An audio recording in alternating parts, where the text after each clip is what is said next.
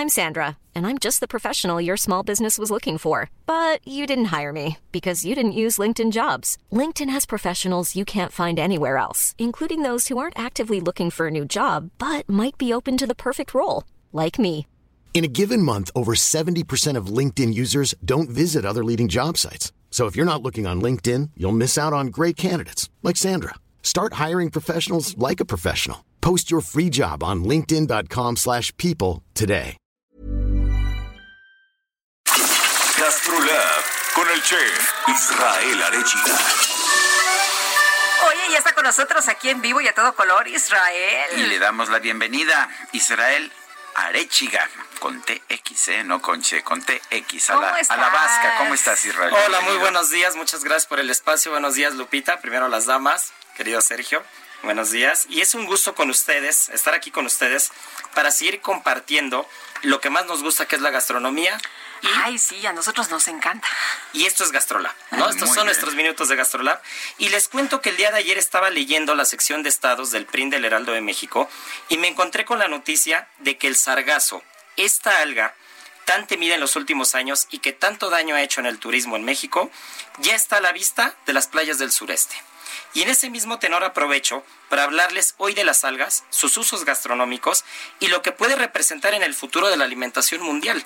Que, recordemos que ese es un problema que se nos avecina en los siguientes años. Las algas históricamente han formado parte de la dieta oriental durante milenios y son consideradas un alimento equilibrado por su bajo contenido calórico y su alta cantidad, su alta cantidad de nutrientes esenciales y de fibra. De igual manera, nos ayuda a disminuir el colesterol en la sangre y su composición de aminoácidos le otorgan un alto valor proteínico. Se, Otro- me, se me antojó una sopita. De sargazo. pues, ¿qué tal, no? Pues otro dato importante es que a diferencia de las verduras terrestres, hay algunos tipos de algas que sí contienen la tan apreciada vitamina B12. Y aunque faltan más estudios al respecto, posiblemente encontramos en ellas una fuente importante y sobre todo sustentable de alimentación en el futuro. Ya hay chefs en Baja California, para que se den una idea, que están empezando a trabajar con el sargazo para darle uso gastronómico.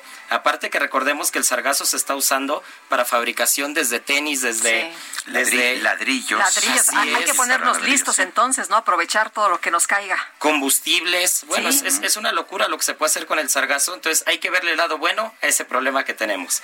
Y finalmente en el terreno gastronómico hemos encontrado en las algas eh, un complemento ideal en los platillos, eh, ya que tiene propiedades gelificantes, espesantes. En la alta cocina, chefs como Ferran Adrià le han- dado eh, una importancia bárbara a las algas y a todo lo que pueden sacar eh, de beneficios de ellas, ¿no? Recordemos que también de las algas se encuentran eh, grandes ingredientes que se usan en la industria alimentaria en general.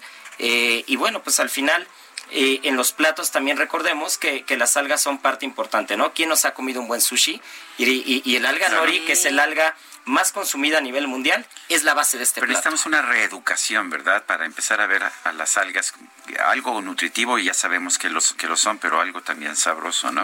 Sí, la verdad es de que hay algas muy apreciadas que tal vez en México nos falta un poco esa cultura, pero poco a poco nos estamos soltando. Baja California, escúchenme lo que les digo, es el punto de partida para el consumo de las algas O en sea, México. pionero.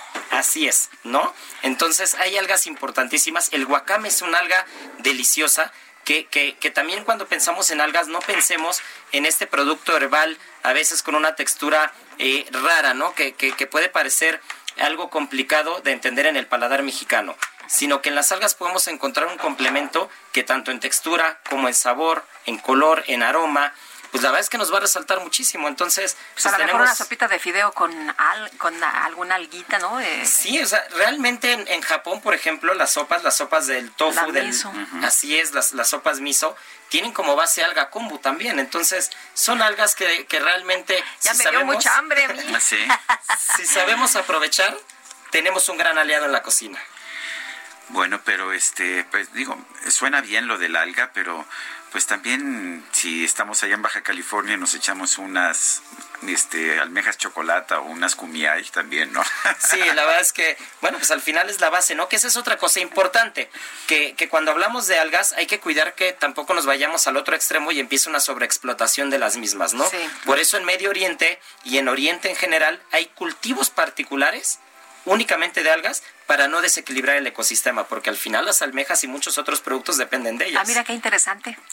Muy bien. Pues uh, Israel Arechiga, bienvenido a este programa. A partir de ahora estás aquí a cargo de esta sección de GastroLab y te lo agradecemos mucho y aquí estaremos, por supuesto. Al contrario, muchas gracias, Sergio Lupita, es un placer. Nos escuchamos mañana. Así será.